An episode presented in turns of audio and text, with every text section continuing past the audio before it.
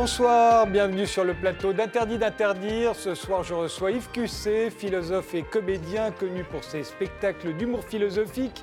Il publie Sans façon de ne pas accueillir un migrant, un abécédaire parodique de tout ce que l'on peut dire et penser sur le sujet. Alexandre Romanès, il dirige le Cirque Romanès, le dernier cirque zigane d'Europe, qui revient comme chaque année à Paris pour passer l'hiver, Square Parodie, près de la Porte Maillot, avec un nouveau spectacle, le La trapéziste des anges Gauthier Battistella qui sort son second roman, Ce que l'homme a cru voir, l'histoire d'un homme dont le métier consiste à nettoyer les réputations numériques, à effacer notre passé sur Internet, qui se retrouve lui-même rattrapé par son propre passé, et devrait nous rejoindre d'ici peu euh, Négib qui raconte euh, l'aventure des impressionnistes dans une bande dessinée, Swan, dont le premier tome vient de paraître, intitulé Le buveur d'absinthe. Et l'on commence tout de suite par la question que je pose à tous mes invités, qu'est-ce qui caractérise ce début du XXIe siècle c'est quoi le style de notre époque, son esthétique particulière, et ils nous répondent avec des images. Laquelle avez-vous choisi, euh, Yves Cusset? Ben, J'ai choisi euh, une image voilà, des Femen, ce, mouvement euh, dont on ne sait plus trop ce qu'il est devenu d'ailleurs ces dernières années, mais qui a quand même marqué les années entre 2010 et 2015 par ses diverses interventions. Alors, ce que je trouve extraordinaire, c'est c'est une forme d'intervention politique qui est aussi ancienne que l'Antiquité romaine et qui, en même temps, se renouvelle à chaque fois de manière différente. Le principe étant de savoir comment on rend visible, on met en scène la lutte des minorités euh, contre certaines formes de domination. En l'occurrence, c'est né euh, du féminisme. Euh, et donc c'est une forme de féminisme radical contre toutes les formes de domination masculine, de virilisme. Mais elles ont inventé avec cette mise en scène une forme de virilité, c'est-à-dire de force dans l'espace public qu'elles opposent à toutes les autres formes de virilisme ou de virilité. À l'origine, c'est un mouvement ukrainien, dont l'Ukraine est d'actualité en ce moment, euh, un mouvement ukrainien qui est né de, euh, aussi de l'opposition à, la politique russe euh, en Ukraine. Euh, donc elles sont aussi euh, marquées par cet euh, ancrage ukrainien où aussi la, domination masculine est plus forte, parce qu'une époque où il y avait un gouvernement qui était fait que d'hommes, elles sont intervenues contre ça et elles ont été la risée d'une grande partie de la population ukrainienne. Donc c'est pas facile et c'est une forme d'intervention, je trouve, courage, théâtrale, courageuse, excessive. On a beaucoup critiqué l'exagération. moi, je me souviens d'une phrase d'Adorno que j'aime beaucoup Seule l'exagération est vraie. Et c'est un des principes de l'humour aussi. Dans l'humour, dans l'autodérision, il y a toujours de l'exagération, mais il y a quelque chose de vrai qui se dit et peut-être d'essentiel qui se, qui se dégage. Donc ça, c'est dans la forme, je trouve, assez forte de, notre, de, de, cet euh, activisme politique. Dans le contenu, c'est intéressant aussi et parfois confus. C'est-à-dire que du féminisme radical, appelé sextrémisme, je crois, euh, c'est devenu une lutte générale euh, contre toutes les dérives, euh, on va dire, autoritaires et liberticides, euh, contre les dogmes religieux, donc une sorte de, forme radicale démocratique qui englobe tout. Qui englobe tout, c'est ça aussi la lutte de notre époque. Comment faire exister une opposition? Sur quoi on s'appuie? Et il y a une sorte d'élargissement du féminisme à à peu près tous les droits qu'on peut imaginer, ce qui fait que ça peut devenir confus idéologiquement même si c'est important qu'elle soit là, selon moi, et, qu'en même temps, le mouvement, s'il si, s'est essoufflé, c'est que ce mouvement qui est radical démocratique, il, semblait que de l'intérieur, moi je ne m'y connais pas suffisamment pour le savoir, mais il semble que de l'intérieur, il ne l'était pas trop démocratique, assez hiérarchisé, martial, voire sectaire, et c'est ce qui a fait éclater en partie, je crois, ce mouvement. Donc ça rassemble tous les paradoxes de l'engagement politique de notre époque, euh, selon moi. Et pour vous, euh, Alexandre Romanès, l'image que vous avez choisie euh, est, plus, plus sage, hein, on va dire. C'est une médiathèque, la médiathèque Marguerite Duras. Qu'a-t-elle de particulier? Non, je, reviens toujours à mon ami, le poète Jean, Jean Genet, que vous avez fréquenté pendant dix ans. Hein. Oui, on était très copains tous les deux. Justement, de choisir Marguerite Duras. Copains, hein. Euh, non, mais c'est un peu, un peu bizarre. Enfin, lui, il l'appelait euh, la tranche de veau, alors bon, c'est un peu méchant. il parlait de Marguerite mais, Duras Non, ce que je trouve extraordinaire quand même, c'est qu'il n'y ait pas une rue en France qui s'appelle Jean Genet. Il y a un autre poète qui est exceptionnel, c'est Jean Grosjean. Alors en France, il y a régulièrement, euh, tous les deux, trois ans, il y a une, comme une sorte d'association des journalistes pour dire il n'y a plus personne en France. Eh bien, les journalistes littéraires, en tout cas eux, puisqu'ils sont en première loge, ont complètement raté les magnifiques poèmes de Jean Grosjean. Et maintenant, ils sont en train de rater la poétesse Lydie Datas. Moi, ce que je dirais sur l'époque, c'est que je pense que le goût s'est effondré. Vous Alors, dire que quand on baptise une médiathèque euh, Marguerite Duras, c'est une prouve de l'effondrement du goût. J'ai envie de. Oui, je, pense un peu ça. Ah oui, carrément. Oui. on a le droit de tout dire, il hein, n'y a pas de problème. Oui, oui, oui. Donc ça ne tombe pas sous le coup de la loi, ce qui n'est pas le cas. Euh.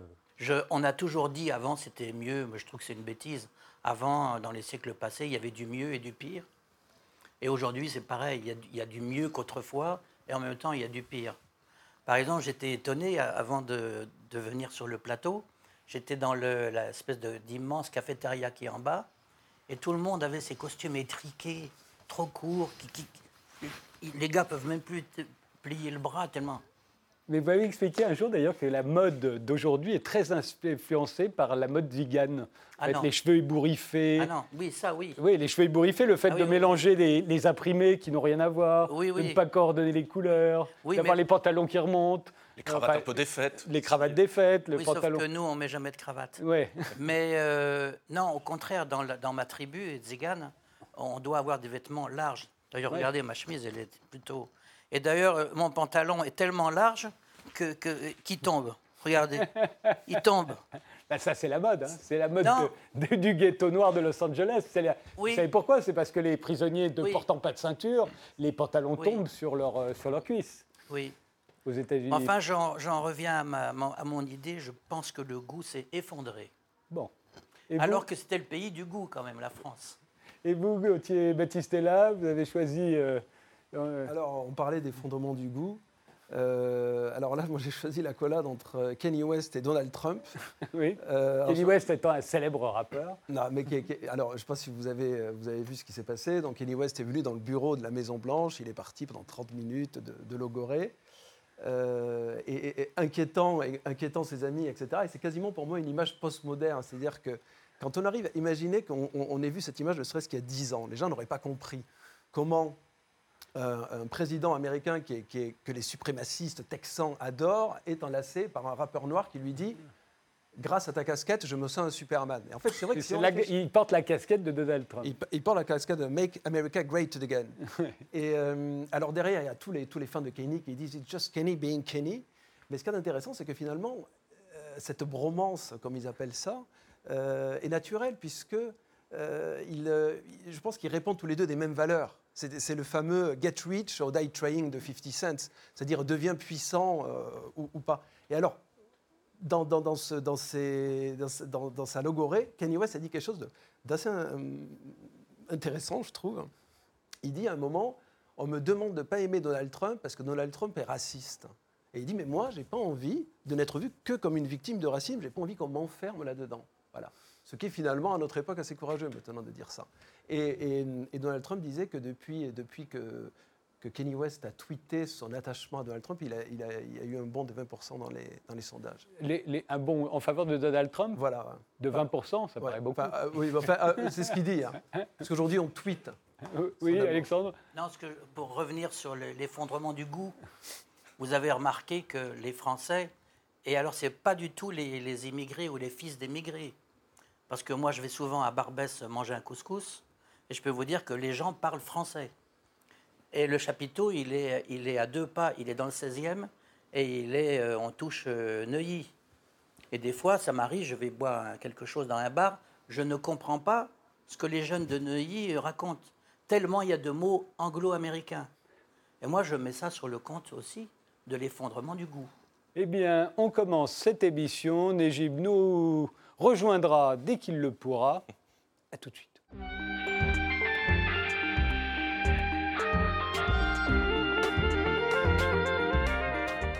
Yves Cusset, vous êtes comédien et philosophe, je l'ai dit, vous avez écrit et interprété de nombreux spectacles d'humour philosophique. Euh, Sans façon de ne pas accueillir un migrant euh, vient de paraître aux éditions euh, du Rocher.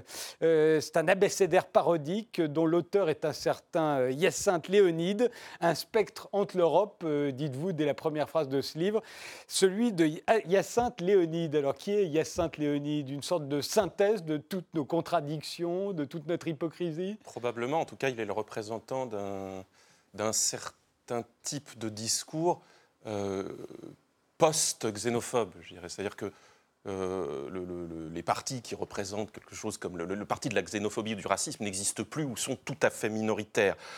Ce n'est pas pour autant qu'on accueille volontiers euh, tous les migrants, comme on dit aujourd'hui, les immigrants qui se présentent euh, à nos portes. Et même, euh, il semblerait, selon les sondages, que la majorité de la population soit pour leur refuser l'accueil. Donc ce n'est pas pour des motivations, a priori, racistes ou xénophobes. Donc c'est pour quelle raison? C'est ça la, question que j'ai voulu me poser par le biais de l'humour. Quel est ce discours qui justifie pour des raisons autres, soi-disant, hein, parce qu'on va peut-être retrouver de la xénophobie là-dedans, mais pour des raisons en tout cas autres qu'explicitement racistes ou xénophobes, qui fait qu'on refuse l'accueil des migrants. Sainte Léonide, c'est un personnage imaginaire qui euh, ben, va nous fournir ces arguments-là et qui dit bien, moi je suis, je suis républicain. Je défends les valeurs de la République, je défends euh, l'égalité tout en sachant qu'il euh, y a quand même des différences entre les hommes qu'on ne peut pas nier. Je défends la liberté tout en souhaitant qu'elle soit bien gardée et qu'il faut que chacun soit en sécurité chez soi pour en jouir de sa liberté à soi. de même, il dit qu'il est soucieux des droits des autres comme nous le sommes tous, mais en même temps, euh, il trouve que les droits, ça se mérite euh, et qu'ils euh, ne peuvent pas être accordés à n'importe qui. Ce qui, semble effectivement une contradiction, un paradoxe. Oui, Sarkozy avait dit quelque chose de proche. en gros, l'asile, c'est un droit, c'est fondé, un droit fondé par la, par la Convention de Genève de 1951. Et c'est très souvent présenté en fait comme une faveur. Nous vous accordons une faveur hein, du haut de notre souveraineté. Il va falloir que vous manifestiez une gratitude et une reconnaissance particulière. On a du mal à accepter pour ce qui concerne ces autres que sont les, étrangers et surtout ceux qui sont en détresse et qui ont besoin de secours, on a du mal à accepter l'idée que les droits seraient autre chose que des faveurs euh, et qu'on pourrait avoir, nous, un devoir de les accueillir plutôt que uniquement leur accorder une faveur. De même, euh, nous pensons, nous aimons tous notre prochain. Euh, enfin, en tout cas, on essaye de s'en persuader. C'est dans, c'est dans notre culture, ça justement. nous, nous aimons la fraternité. Néanmoins, nous pensons que la, la solidarité avec l'humanité tout entière, c'est un non-sens. Je crois qu'Éric Zemmour a dit quelque chose de très proche de ça. Euh, donc il balaye cette question de la solidarité euh, humanitaire comme ça d'un revers de main en, disant quelque chose comme ça, mais je crois qu'il est assez d'accord avec bon nombre de gens là-dessus, euh, d'où sans doute son succès relatif, qui est que, effectivement, c'était Le Pen qui avait dit ça il y a très longtemps. Hein, nous préférons notre, notre voisin. Nos, filles à nos cousines, nos filles, à leurs cousines. Et cousines à nos voisins, les, les euh, les voisins aux, citoyens, les citoyens aux étrangers, etc. Euh, en quoi je dis dans le livre qu'il n'est pas forcément d'accord avec Pierre Desproges, qui dit le voisin est quand même le pire ennemi de l'homme.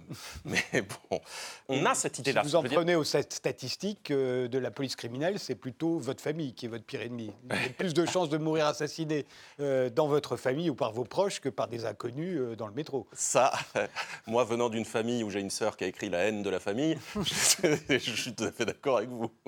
Néanmoins, c'est de l'amour. Haine, hein, c'est toujours assez proche, ce qui est peut-être moins le cas avec les, étrangers dont on ignore tout quand ils arrivent ou qu'on craint, dont on appréhende la venue. Mais je crois que le sentiment, je ne nie pas la force du sentiment d'appartenance. Effectivement, il est, il est, c'est quelque chose de très fort et, qui, nous, qui nous rassure, euh, dont on a besoin pour exister. Et on a à chaque fois l'impression que ce sentiment-là, qui est un affect très difficile à circonscrire, qu'est-ce que c'est exactement? Quand on parle d'amour de la France, le livre pose aussi les questions. Qu'est-ce que ça veut dire que ce truc? Qui peut le définir? Qui en a le monopole de la définition? Bon, on ne sait pas trop ce que c'est, mais on veut s'attacher à ça. Et à chaque fois, on a peur surtout que cela soit menacé, brisé, euh, mis à mal par la venue des étrangers. Cet euh, affect-là. De même, euh, votre Hyacinthe Léonide est comme beaucoup d'entre nous un partisan de la, laïcité. Il veut que les gens soient libres de pratiquer leur religion euh, euh, comme ils l'entendent. Mais dès qu'il est question de l'islam, ça coince un peu. Forcément, ça coince. Et surtout, il a, pour lui, il y a deux, grandes valeurs, origines de la France actuelle, c'est la République et le christianisme. Et à chaque fois, il dit, dans le respect de la laïcité, il convient de rappeler euh, les deux grands principes de la France actuelle, la République et le christianisme. Ça n'est pas séparable, et il dit, en gros, euh, le christianisme est la seule religion universelle, et c'est la seule compatible, la, seule compatible avec la laïcité. et avec la démocratie aussi. oui, et avec la démocratie. Il va falloir qu'il s'arrange de ces, de ces contradictions-là, qu'on entend aussi assez régulièrement hein, dans les médias. Enfin, tout ça est emprunté hein, à des propos évidemment existants. Euh, et oui, l'islam, il n'a rien contre l'islam, évidemment. hein. Rien contre l'islam a priori, mais il faut dire que c'est la religion, objectivement, hein, la religion la moins compatible avec la laïcité et avec la démocratie. Euh, donc il faut qu'on en prenne conscience avant d'accueillir tous ces gens qui, pour la plupart, malheureusement, sont musulmans. Et euh, de même, il n'a rien contre les migrants. Il est sensible au fait qu'ils fuient la guerre ou la misère au péril de leur vie. euh, mais il s'en méfie parce qu'ils ne partagent pas notre culture. Et quand vous rappelez euh, ces sondages qui disent que deux tiers des Français trouvent qu'il y a trop d'étrangers en France, évidemment, ils ne visent pas tous les étrangers. Visent pas les touristes, par exemple. Voilà, oui, oui. J'explique dans, un. euh, bah, c'est dans Eux comme étrangers, je crois, euh, la logique de, Hyacinthe Léonide euh, en la matière. Évidemment, tous les étrangers ne posent pas problème et ils s'intéressent à cette catégorie-là des, des étrangers qui font problème. Et le problème qu'ils posent, c'est cela c'est le problème culturel. Cette. Incompatibilité culturelle qui fait que certains croient, ils sont assez nombreux, euh, au-delà de- d'Alain Finkielkraut et d'Elisabeth Lévy, à se dire que la, présence euh, de, de cette population de, de migrants menacerait quelque chose comme notre intégrité culturelle. Et qu'il faut, pour protéger euh, cette culture, qui a un sens, il n'y a pas que la République et les valeurs de la République dans la vie, il y a la culture. Mais là, c'est pareil. La culture, l'utiliser au singulier est quelque chose qui m'étonne toujours. hein. Pour l'instant, ju- juste part d'un étonnement. Je ne prononce pas là-dedans. hein. Je donne la parole à Hyacinthe Léonide. J'en tire pas trop de déduction, c'est au lecteur de le faire. Mais au moins, peut-être que ça interpelle en se demandant, oui, la culture, c'est quoi exactement? Et là encore, qui va pouvoir la définir? Euh, Qui va dire quelle est exactement la culture française? Est-ce que l'association de ces deux mots fait sens aussi, culture française? Et jusqu'où ça va? Est-ce que c'est la même chose que la culture européenne, que la culture occidentale ou à chaque fois, en fond, c'est un, utiliser ces termes-là, c'est juste un moyen de justifier l'existence de frontières. On a besoin, pour se rassurer, de faire exister des frontières. Donc, on crée des entités hein, et on va essayer de les rendre les- le plus homogène possible pour que les frontières soient claires. Je pense que le principe, il est paranoïaque. Il s'agit de se protéger par des frontières claires et on va utiliser tous les arguments possibles pour Mais Yves Cusset, néanmoins, euh, Hyacinthe Léonide, il peut avoir de bons arguments. Alors je suppose que tout le monde ne choisit pas les mêmes arguments pour les trouver bons, puisque euh, c'est quand même un, un abécédaire assez large. Euh, mais quand il dit, par exemple, que s'il était syrien, lui, euh, il ne, il ne part- quitterait pas son pays en pleine guerre, il se battrait. Il fait allusion à quelque chose qu'on connaît bien en France, c'est notre souvenir de la Seconde Guerre mondiale. C'est vrai que les gens qu'on plaint le plus pendant la Seconde Guerre mondiale, c'est pas ceux qui sont réfugiés à New York, aux États-Unis. Oui. Euh, Ceux qu'on plaint le plus, Ouais. c'est ceux qui sont restés, qui se sont battus dans la résistance, dans la France libre, ceux qui ont été déportés, ceux qui ont été emprisonnés, ou tout simplement ceux qui ont souffert euh, des bombardements et des privations. Oui, oui, oui. Alors, ça c'est aussi c'est intéressant. Et chaque argument a une part d'ambivalence. C'est-à-dire, moi j'ai voulu euh, écrire quelque chose qui permette d'exorciser un peu nos peurs. Donc, ça doit faire écho aux peurs de chacun. On doit se retrouver dans un de ces arguments et se dire est-ce que c'est bon ou pas? Pour ce qui est de cet argument, en un sens, oui, vous avez raison, il faudrait qu'ils se battent là-bas, mais le problème, c'est celui de la forme. On en déduit que, et ça c'est un- le, directeur de campagne de Marion Maréchal Le Pen qui l'a dit, on en déduit qu'ils sont lâches et égoïstes. Donc on double la fermeture des frontières d'une insulte quand même assez franche. Euh, tous ceux qui arrivent sont lâches et égoïstes. C'est vrai qu'ils sont lâches et égoïstes, c'est vrai qu'on voit que c'est facile de traverser la Méditerranée, ça ne demande aucun courage, ça ne demande aucun investissement. Donc évidemment, ça serait bien qu'ils restent pour se battre pour ce qui est de la Syrie. Mais enfin, on- il y a quand même un certain courage à quitter sa famille, à- ou à emporter aussi sa famille avec soi, euh, à, essayer d'atteindre les côtes européennes. Donc euh, on ne peut pas mettre en concurrence les courages. On peut- voilà, euh, ça n'a pas grand sens. Ou alors il faut supposer justement que euh, demander l'asile, c'est un acte de lâcheté. C'est ça le problème, c'est la supposition qu'il y a derrière. C'est pas l'argument lui-même, c'est ce que ça suppose. Et quand j'ai écrit ce livre, j'ai voulu voir ce qu'il y a comme présupposition derrière tous ces arguments. C'est surtout ça qui m'intéresse. Sans façon de ne pas accueillir euh, un migrant, euh, c'est le titre de ce livre euh, d'Yves qui vient de paraître. Et évidemment, il y a énormément d'arguments à l'intérieur, on ne les citera pas tous, mais, mais tous sont intéressants, que ce soit parce qu'ils sont hypocrites, de mauvaise foi, ou parfois parce que aussi On s'y reconnaît. on s'y reconnaît.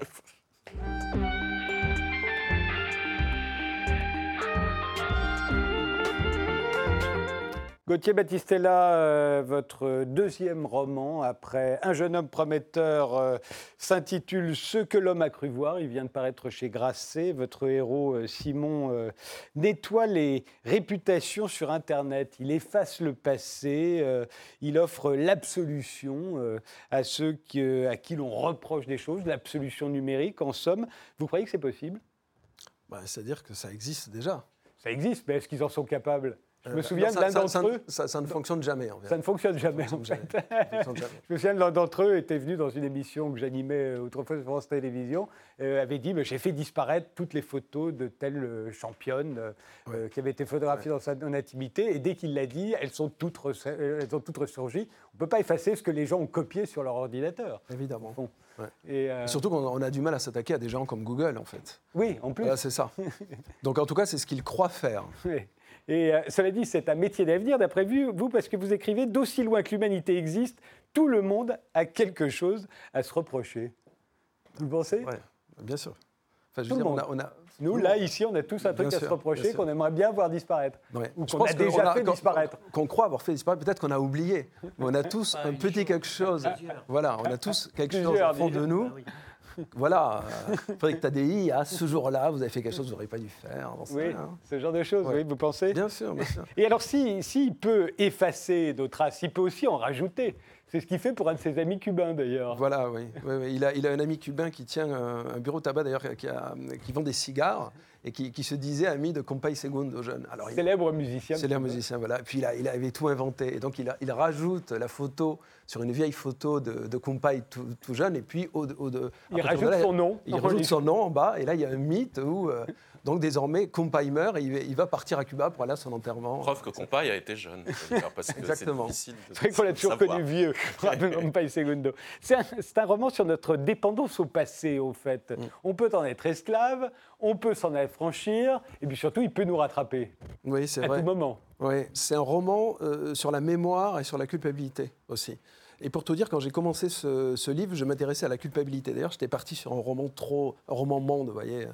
Et ce qui m'a inspiré ce livre, la genèse de ce livre, c'est euh, c'est une histoire qui m'a qui m'avait touché quand j'étais euh, quand j'étais enfant. En fait, l'histoire de Simon, c'est qu'il reçoit un coup de fil. On lui dit que son meilleur ami est en train de mourir et il repart dans le village de son enfance, dans le sud-ouest, dans le Lauragais, à Verfeil. Et c'est mon village.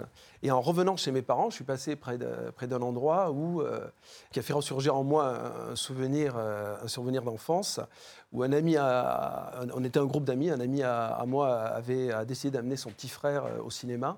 il venait d'avoir le permis de conduire et au retour, il y a eu un accident. Mon ami s'est réveillé, son petit frère ne s'est jamais réveillé. Et je me souviens de m'être posé la question comment est-ce qu'on survit à ça? Comment est-ce qu'on suivait à cette culpabilité? Parce que ensuite, sa famille a éloigné le fils, etc. Et je me souviens aussi de notre culpabilité à nous, ses amis, c'est-à-dire qu'on ne lui en a jamais parlé. C'est-à-dire c'est le, monde adulte qui venait de nous exploser au visage et on n'avait pas les mots. Et c'est très étrange parce qu'on voulait, on voulait lui dire est-ce que ça va? Et on a été incapable. Et ce livre, c'est aussi un petit peu ça. Voilà. Et alors justement, la première partie euh, de votre roman est écrite à la troisième personne du mm. singulier. Vous dites il en parlant de votre héros. Et puis la seconde, à partir du moment où il rentre dans la maison de son enfance, est écrite à la première personne du singulier. Il dit je. Pourquoi? Bah, C'est-à-dire que je voulais décrire, euh, donc la première partie c'est caméra à l'épaule, donc on suit euh, Simon Reggi, que je veux décrire un être, un être métallique, qui est, il, est, peu aimable Simon Reggi, hein, et puis il est, il est, surtout sûr de lui, etc. Et en fait, dès lors qu'il rentre dans la maison d'enfance, qu'il voit la figure du, grand-père hein, qui ouvre le livre dans son cadre en bois, immédiatement il devient un jeu, parce qu'il redevient progressivement euh, celui qu'il était. C'est-à-dire que Simon a oublié de, se dire jeu. Euh, et, ce jeu-là va lui permettre de se mettre à aimer tout, ce qu'il a fui, parce qu'il s'est réinventé une vie. Ce que l'homme a cru voir, c'est un vers de Rimbaud d'ailleurs, euh, et j'ai vu quelquefois ce que l'homme a cru voir, c'est Simon qui s'est inventé une vérité postiche. Et cette vérité qu'il a fait tenir sur les béquilles va le faire trébucher jusqu'à mais alors, jusqu'au dénouement vous, final. Vous le justifiez, mais c'est une pratique aujourd'hui. Euh, récemment, on voit assez souvent euh, les romanciers français changer comme ça, d'un chapitre à l'autre, euh, de, point de vue, au fond, de passer de la troisième personne à la première ou à la seconde, alors, personne du singulier d'ailleurs.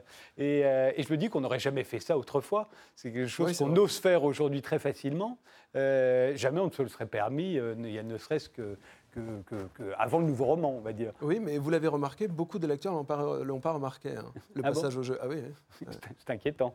Vous écrivez à un moment que nous abandonnons l'enfance le jour où nous comprenons que nos erreurs nous appartiennent et que nous sommes les seuls responsables de nos échecs. Hmm. Vous le pensez vraiment? Oui, c'est là, c'est un petit peu le, l'une des phrases centrales du roman, c'est-à-dire euh, le moment d'assumer notre culpabilité. Mais vous croyez qu'on ne l'assume pas, sa culpabilité, quand on, a, quand on a 7 ans, 8 ans, 9 ans? Je, pense qu'on trouve des subterfuges pour... Euh, pas tous. non? Non. Pas tous. Il y en a qui l'assument, mais pas tous. Bah, et, ceux qui l'assument sont déjà des adultes en puissance. Et non, je trouve que l'enfant, l'enfant a tendance à nier. l'enfant, c'est émotion, l'enfant est passion. Euh, et, enfin, même aujourd'hui, il y a des choses que je n'assume pas. Vous pensez aussi, euh, Yves Cusset? Ce serait un signe, ce serait ce passage du côté de, gens comme Heidegger et Sioran, vous excuserez les références philosophiques, mais je dirais naître, c'est être coupable. Euh, et je crois à cette force quasi ontologique du fait qu'on porte avec soi une culpabilité irréductible. La psychanalyse aussi s'est intéressée à ça, hein, euh, tout en disant que cette culpabilité, elle se construit plutôt dans les premières années, euh, parce qu'ils sont plus euh, intéressés à l'histoire du sujet, à la construction du sujet. Mais globalement, je crois que la culpabilité, c'est un sentiment qui nous porte et très tôt, et qui nous fait et qui nous fonde. Et je pense que mais ça rejoint votre intérêt. Comment est-ce qu'on se construit soi avec cette culpabilité plus profonde que nous-mêmes? C'est la culpabilité qui tient aussi la société telle qu'elle est. Hein. Parce que moi, j'avais imaginé une idée de roman où on inventait une molécule qui annihilait toute culpabilité. Et j'étudiais ça au sein du couple et au sein du monde, et c'est comme un virus qui se répand. Parce que imaginez que ça devient tout devient, tout devient possible. Ce que l'homme a cru voir, c'est le titre du nouveau roman de Gauthier Battistella qui vient de paraître chez Grasset. On se retrouve juste après la pause.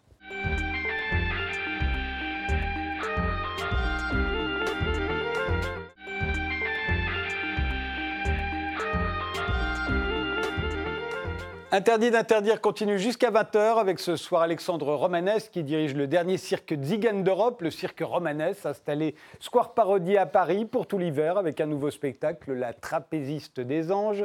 Yves Cusset qui est philosophe et comédien et qui publie Comment ne pas accueillir un migrant. C'est un sans façon de ne pas accueillir un migrant. C'est un abécédaire parodique de notre hypocrisie et de notre mauvaise foi. Euh, Négib, qui raconte l'aventure des impressionnistes dans une bande dessinée. Swan, dont le premier tome vient de paraître, intitulé Le buveur d'absinthe. Négib arrive euh, dans un instant.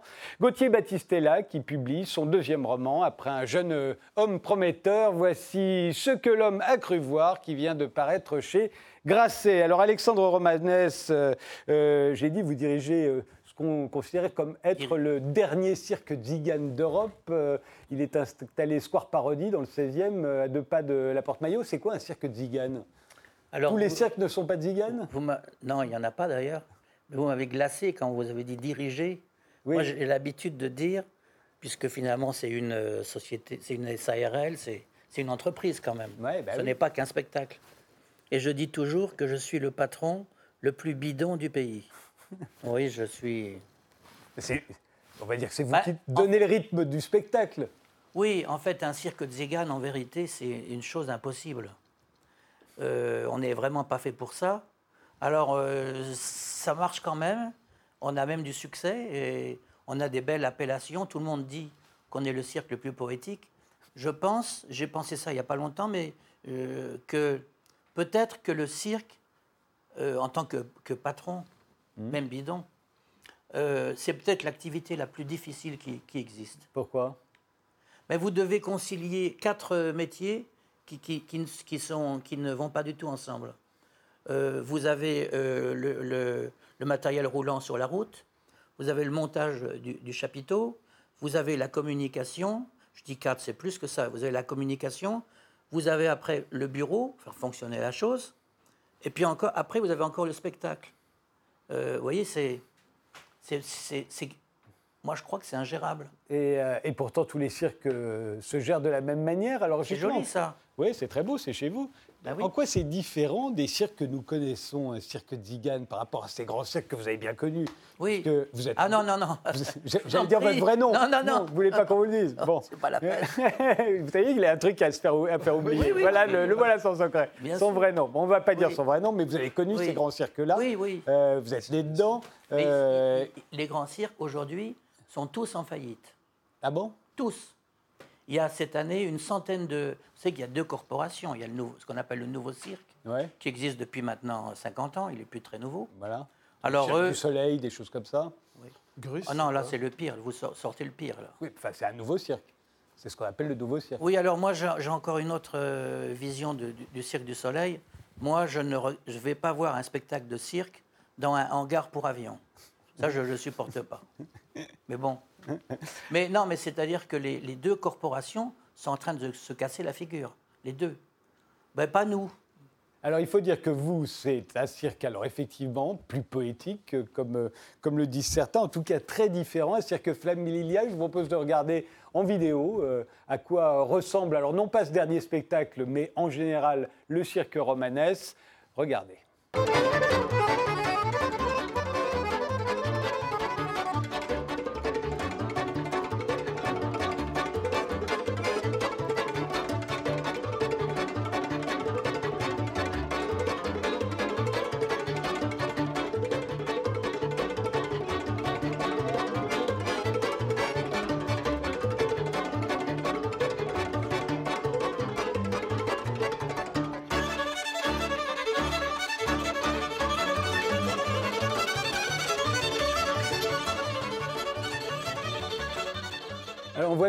Qu'on peut considérer comme plus poétique. On est beaucoup plus proche. C'est pas un grand, c'est pas un gigantesque chapiteau. Euh, il y a quelque chose aussi qui est très très zigane, c'est le dénuement. Il y a un dénuement dans le cirque romanesque. On est très loin, effectivement, de ces mastodontes euh, avec euh, des musiciens, des, fauves. Vous, il y a une chèvre et des chats.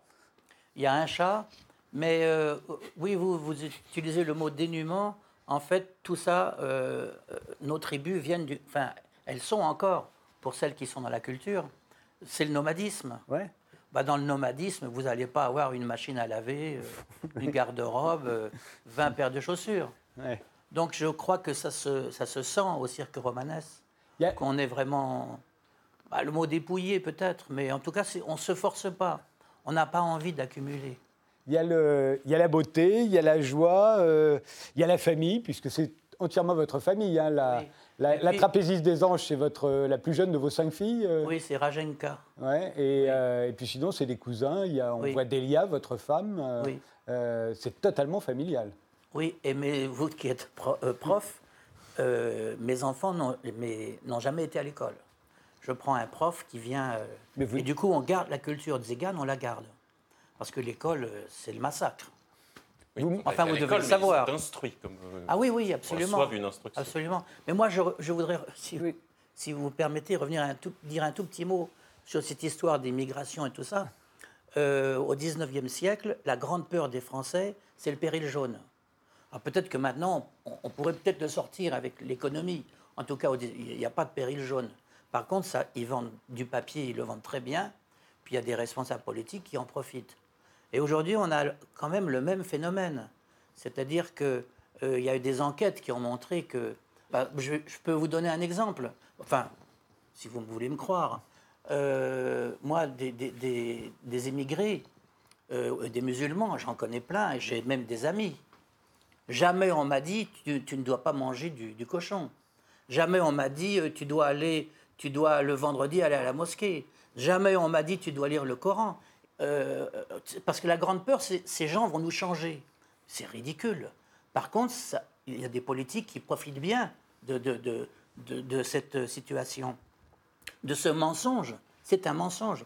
Et d'ailleurs, on peut même l'appliquer à la communauté juive. Des, des- juifs, j'en connais beaucoup, et j'ai des amis qui sont juifs. Jamais on m'a dit, tu dois respecter le, Shabbat. Jamais on m'a dit, euh, tu dois lire la Torah. Ce que vous allez nous dire, c'est que nous, en revanche, on a dit aux Roms, aux Tziganes et aux, Gitans, euh, tu dois aller à l'école, euh, tu dois euh, te sédentariser, etc., etc. On a essayé, nous, de vous convertir? C'est pas que vous avez essayé, c'est qu'aujourd'hui, le nomadisme n'est plus possible. C'est-à-dire que on peut voyager avec nos caravanes, ce qu'on fait, et il y en a encore un certain nombre qui le font, qui sont à fond dans le nomadisme. Le problème, c'est qu'on ne peut pas s'arrêter. Donc c'est un peu comme si on vous dit, je ne sais pas, euh, euh, tu peux écrire tout ce que tu veux, mais tu n'as pas de crayon, tu n'as pas de papier. avec C'est comme si on disait, les femmes ont le droit de se prostituer, mais les hommes n'ont pas le droit d'être clients. mais ça, c'est... Ça, pourrait ça paraît très paradoxal, et ben, pourtant on le dit.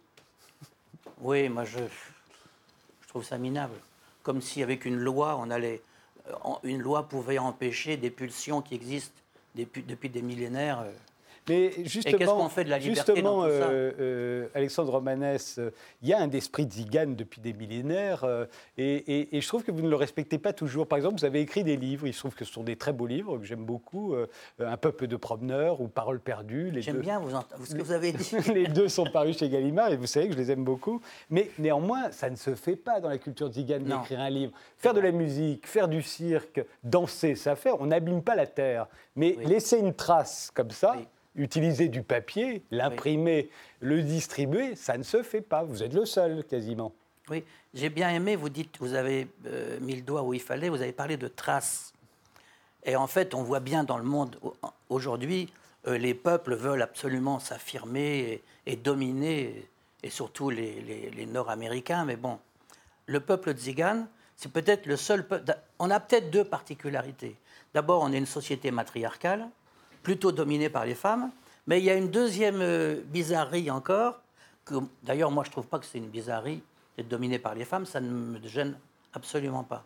Mais il y a peut-être une deuxième euh, bizarrerie, c'est que euh, nous ne voulons pas laisser de traces. Nous sommes le peuple qui ne veut pas laisser de traces. Alors qu'aujourd'hui, tous les peuples veulent s'affirmer et montrer. Et, et je trouve que c'est quand même assez c'est lié à une conscience peut-être plus aiguë de la mortalité, non? Un sens du tragique peut-être Je ne sais pas, mais je trouve que c'est quand même assez, assez joli. Quoi. Et se faire euh, traiter de voleur, m'avez-vous expliqué, c'est un compliment? Vous ne croyez pas à la propriété privée? Alors, il y a, il y a, il y a plein. Alors, on n'avait pas de littérature, mais on avait nos proverbes. Et j'en ai retrouvé un il n'y a pas longtemps, mais euh, j'ose pas vous le dire. Si, vous pouvez. On peut tout dire. risque rien. Euh, ma fille, que Dieu soit partout sur ta route et que tu voles beaucoup d'or. Ça, c'est un proverbe d'Yann. c'est un proverbe Vous en avez dit un autre un jour euh, ne te moque pas des riches, tu pourrais bien le devenir. Euh, ne te moque jamais des riches, ça, pourrait t'arriver. Ça pourrait t'arriver. Mais mon préféré, c'est peut-être de tous. Il est, celui-là, il est vraiment. Et il, euh, il oblige à réfléchir. C'est quand le papillon se pose sur la branche, il craint de la briser. Et je pense que si on réfléchit un peu, normalement, on doit se dire, mais moi, je suis quoi? Ben, Moi, je suis un ours. Si le papillon, qui doit peser 2 grammes, a peur de briser la branche, moi, dans la vie, je suis un ours. moi, juste une question, vous, vivez toujours en communauté? Oui. Avec toute la famille? Oui. Et dans des roulettes? Et dans, bien dans des roulottes. Oui, bien sûr. Et ils sont allés jusqu'en Chine, hein, comme ça. On a été jusqu'en Chine. Alors, c'était très curieux parce que je n'avais jamais pris l'avion. Je suis euh, un ancien dompteur, enfin, c'est vieux tout ça, mais je suis ah. terrorisé par l'avion. Ah oui? Alors, il paraît que quand l'avion euh, a, décollé, euh, d'abord, j'ai étudié la possibilité d'y aller en train, puis finalement, je n'ai pas, pas réussi, on n'avait pas le temps. Et il paraît que quand, dès que l'avion a décollé, je me serais mis à genoux dans le passage et, j'aurais fait euh, des signes de croix pendant. Et vous en souvenez pas? Non, alors l'hôtesse m'a dit, j'ai dit, mais c'est pas possible. Elle m'a dit, oui, j'en aurais fait 200. Elle m'a dit, mais si, je les ai comptés, euh, monsieur. Alors, au retour, j'ai quand même demandé à aller dans le, on dit le cockpit, à voir le, commandant. Et je lui ai dit, mon commandant, vous voyez, je, je crois que je suis quelqu'un de gentil, je ne suis pas agressif je suis terrorisé par votre avion.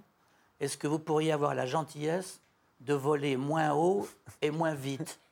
Et il m'a dit, eh bien ça, je vais le faire. Sympa quand même. Oui, et vous croyez vraiment qu'il l'a fait? Est-ce que vous êtes naïf? Je rappelle que le 31 décembre, comme chaque année, vous organisez un réveillon de Zigane, euh, donc euh, dans Et votre siècle. Ça devient une tradition. Maintenant, il y a tellement de gens qui s'ennuient le 31 décembre Ah dans non, les bah- endroits où normalement on fait la fête, qu'il y en a de plus en plus qui viennent chez vous. Et puis vous faites, alors ça, c'est pas tellement de Zigane, euh, la Saint-Valentin de Zigane, là, franchement, vous faites un peu le porte-monnaie des gadgets, là. Non? C'est une idée de ma femme. C'est pas moi. Voilà. C'est pas moi. La Saint-Valentin, vous- c'est toujours une idée des femmes. Mais je vous ai dit, nous sommes une société matriarcale. Voilà. Donc je rappelle le Cirque Romanesque, son nouveau spectacle, euh, La Trabésiste des Anges, c'est Square Parodie pendant tout l'hiver, hein, juste à deux pas de la Porte Maillot.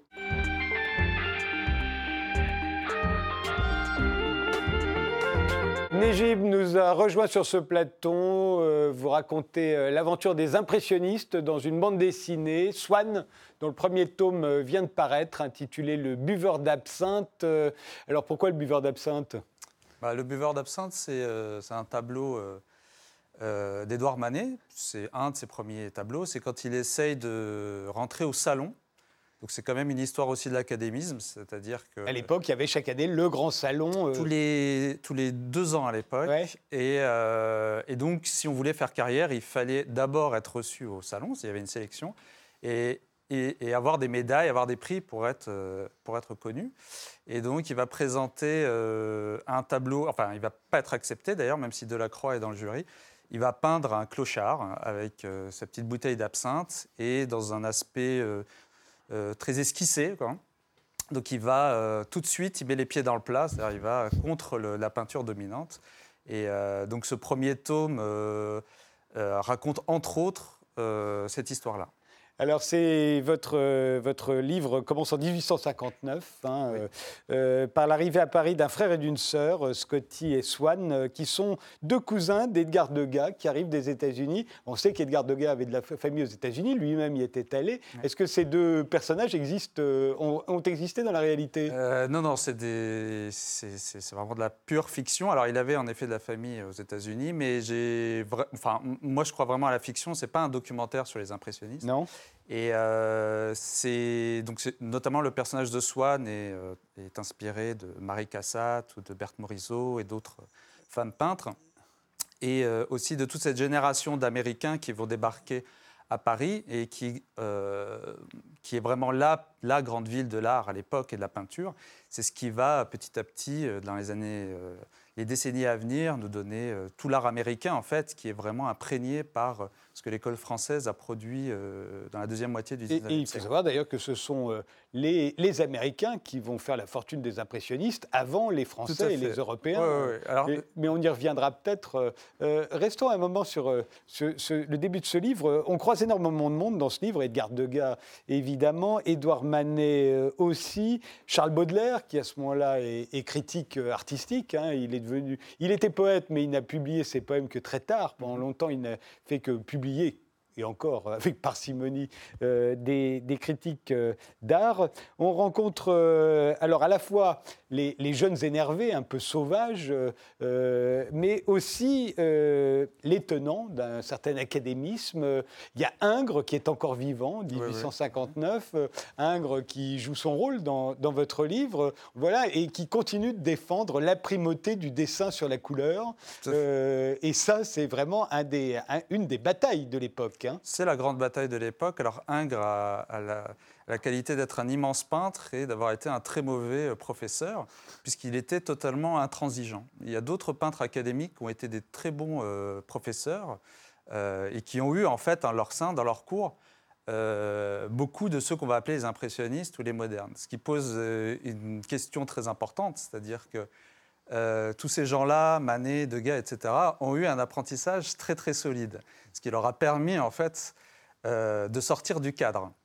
Donc ça pose vraiment la question. C'est pas un livre anti-académique, c'est pas un livre pro-académique. Ça pose en fait les questions de, de l'art, de l'enseignement. De... D'ailleurs, vous-même, vous êtes plutôt du côté dessin, du, du côté des- du dessin et contre la couleur.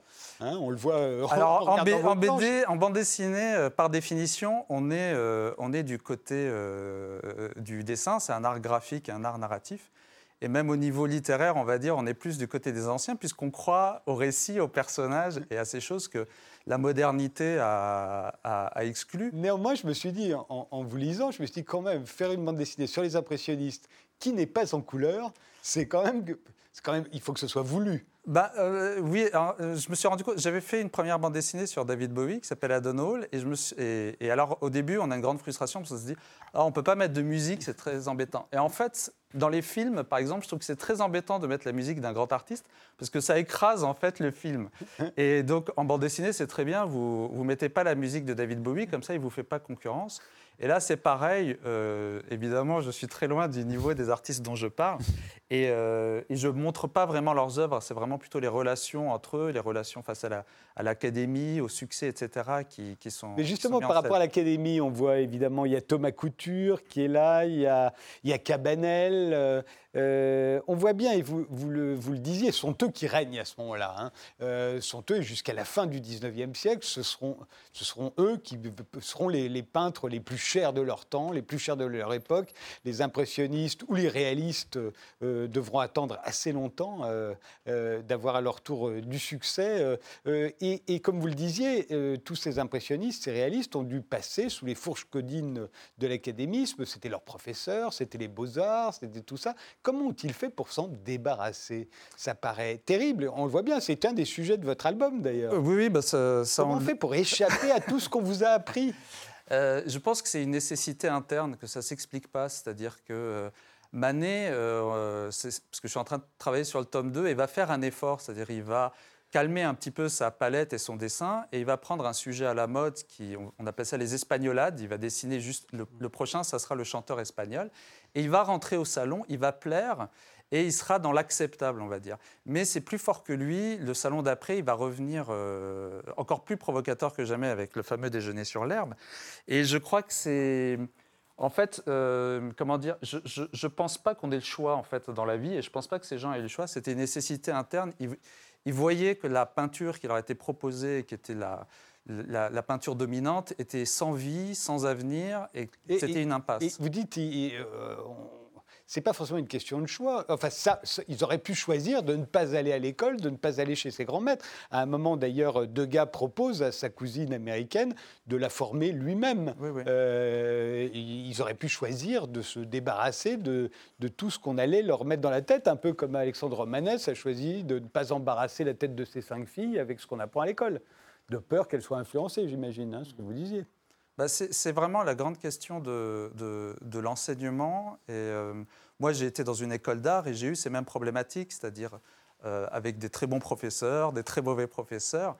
Euh, et, les modernes, en fait, se sont de plus en plus heurtés à ce problème au fur et à mesure. par exemple, Gauguin avait beaucoup de mal à faire un tableau avec plusieurs personnages, avec plusieurs figures et apprendre. Et ce qu'on apprenait aussi chez les, aux Beaux-Arts et dans l'école néoclassique, qui est très compliqué, c'est de faire des tableaux construits. Et, euh, en fait, on le sait assez peu, mais ce que fait Manet, un des, actes forts de Manet, c'est qu'il refuse d'apprendre ce qu'on appelait la peinture d'histoire, qui était le, genre noble. Le, plus, le genre le plus Au 19e, si vous vouliez briller, euh, avoir euh, des commandes d'État, etc., et il refuse. Alors, c'est à la fois un acte de bravoure, et en même temps, c'est aussi, et ça nous questionne sur le progrès, la modernité, c'est qu'on perd quand même quelque chose. C'est-à-dire qu'il va perdre, lui, un savoir-faire qui est de, de, mettre, ça paraît simple, en fait c'est très compliqué dans un tableau, de mettre plusieurs euh, peintures. Degas savait le faire parce qu'il a appris, il a appris cela. Mais euh, Gauguin euh, s'est cassé la tête pour réapprendre tout seul à faire ça. Oui, mettre plusieurs personnages, hein, vous avez dit plusieurs peintures, mais non, c'est euh, mettre plusieurs, figures, oui, plusieurs, figures, dans, un espace et les mettre en relation.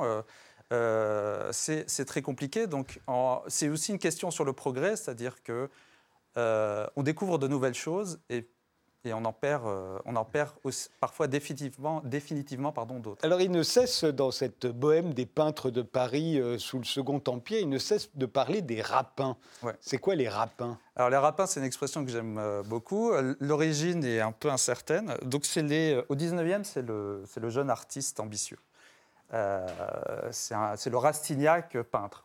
Alors, soit le rapin était, comme il était pauvre, peut-être qu'il volait, donc ça donnait à la rapine, Ou alors il râpait les, les pigments de son maître, parce qu'il était là pour faire euh, bah, toutes les petites choses avant d'apprendre à, D'accord. à- à peindre. Donc on pense que rapin vient euh, plutôt de là. Et puis c'est devenu petit à petit un terme semi-péjoratif euh, pour parler du jeune ambitieux qui veut réussir. Il faut savoir qu'au milieu du 19e siècle, la, France produit trop de peintres. C'est-à-dire la bohème, entre guillemets, vient de là, c'est qu'en fait on produit trop de peintres, donc il n'y a pas assez de boulot pour tout le monde. Et, puis alors, vous insistez beaucoup dans cet album sur la condition féminine. Euh, L'art est une affaire d'hommes. hein, euh, euh, c'est ce que, ce que n'arrêtent pas de dire, euh, enfin pas tous, mais un certain nombre.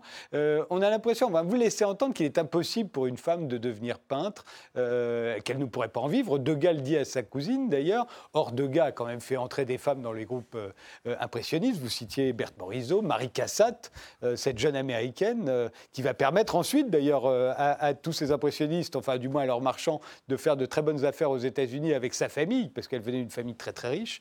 Euh, Il y avait des femmes qui étaient peintres. Alors c'était... euh, Pas autant qu'au 18e, là c'était le vrai siècle des femmes peintres. Voilà, c'est ça. Alors, mais- ce que j'ai découvert. Et, et- alors, elles n'ont jamais eu la, la position dans une société euh, très machiste. Elles n'ont jamais eu la position des hommes. Mais au début du 19e, une bonne partie des ateliers à Paris étaient tenus par des femmes. Oui, mais en parce fait- qu'avant la Révolution, les femmes étaient plus nombreuses Voilà. que les hommes. Et en fait, la société, peintre. la société bourgeoise du 19e est très misogyne, c'est-à-dire qu'une femme à 25 ans doit s'occuper de, de- de l'intérieur de la maison, faire des enfants, etc. Et, euh, et en fait, ce que j'ai découvert, c'est par exemple, les beaux-arts ne sont pas formellement interdits Pas du aux, tout, aux non. femmes, mais l'usage fait qu'elles ne peuvent pas. Et même les modèles, euh, pendant longtemps, les modèles féminins euh, étaient quasiment interdits aux beaux-arts. C'était des hommes qui posaient parce qu'en fait, euh, bah, les pauvres rapins, ils voyaient une femme se dénuder. Mais très a- souvent, au contraire de ce qu'on croit, rien n'était interdit aux femmes. Non, non, Mais rien, simplement, on pensait que c'était délirant qu'elles puissent prétendre. Voilà, ça, ne- se faisait pas. Et, et ce qui est intéressant euh, dans une, c'est- des, c'est des parenthèses comme ça. C'est vrai que la parenthèse moderne a vu beaucoup de femmes arriver. Et puis ça s'est refermé puisque l'art moderne est lui-même devenu un académisme au fur et à mesure. Et comme par hasard, on a eu moins de femmes euh, euh, dans la peinture, c'est-à-dire les hommes reprennent. C'est une question de pouvoir en fait. Oui, oui, ils, Euh, ils ont mis et- des quotas. Il y avait trop de femmes à l'académie euh, Voilà, au c'est 18e. ça. Donc et ils on, revient, on revient euh, euh, à la Combien vous comptez faire de tomes? Parce que l'aventure des, des- des- des impressionnistes, ça dure très très longtemps. Après, quand ils vont avoir enfin du succès, qu'ils vont devenir riches, toutes les avant-gardes suivantes vont se dresser contre les impressionnistes. Voilà. Ce qu'on ignore la plupart du temps. On croit Oui, que tout le monde oui, aimait les impressionnistes. Mais non, les fauvistes, les cubistes, ils en peuvent plus des impressionnistes. Oui, oui, Cézanne euh, les a beaucoup critiqués, euh, Signac aussi. euh. donc on voit en fait que c'est... euh, c'est ce que j'ai découvert en le faisant, c'est une relation au, au père, au paternel en fait. C'est-à-dire, les, par exemple, les, les- les peintres paysagistes qui précédaient les impressionnistes n'aimaient pas les, les impressionnistes. Ils ne les ont pas du tout défendus. Théodore Rousseau, peut-être Corot un petit peu et encore. Euh, moi, pour la première trilogie, j'arrive au, au- au Déjeuner sur l'herbe. Donc, c'est les prémices plutôt de l'impressionnisme, c'est-à-dire comment euh, on est dans une situation d'entre-deux, c'est-à-dire le romantisme est finissant, le naturalisme n'arrive pas à s'imposer. Et donc, il y a cette nouvelle génération euh, qui arrive, qui sont aussi imprégnés par la vitesse. hein, c'est la période du train. C'est la période du tube. On, on- on l'oublie souvent, mais le tube en peinture, c'est Le une tube de peinture. hein. Le tube de Ce qui peinture. permet de sortir de Et l'atelier. le train, c'est on sort de l'atelier, on sort de chez soi, c'est la mobilité. Donc c'est des choses qui nous parlent aujourd'hui, on parle de mobilité tout le temps. Mais à une autre échelle, c'est une question hyper importante à l'époque où les peintres vont d'ailleurs... euh, d'ailleurs, au début, ils, ils peignent des scènes urbaines, ce qui va beaucoup choquer parce qu'ils peignent le contemporain, mais après, petit à petit, ils vont peindre quasiment que la nature. hein. C'est quand même la marque des, des- des impressionnistes au fur et à mesure. Et euh, ben, ça s'appelle Swan. Euh, le premier tome vient de paraître euh, en bande dessinée chez Gallimard, euh, Le buveur d'absinthe. Je vous remercie tous les quatre d'avoir participé à cette émission. Alexandre Romanès, euh, le cirque d'Igan Romanès est donc Square Parodie, à deux pas de la porte Maillot pendant tout l'hiver. Le spectacle s'intitule La trapéziste des anges. Gauthier Baptiste est là, Ce que l'homme a cru voir, c'est le titre de votre nouveau roman qui vient de paraître chez Grasset. Sans façon de ne pas accueillir un migrant, c'est le livre d'Yves Cusset. Et, euh, et Swann, euh, Swann, c'est désormais dans toutes les librairies. Euh, le premier tome, Le buveur d'absinthe, c'est chez Gallimard. Je vous souhaite une très bonne soirée. On se retrouve lundi à 19h pour une autre émission.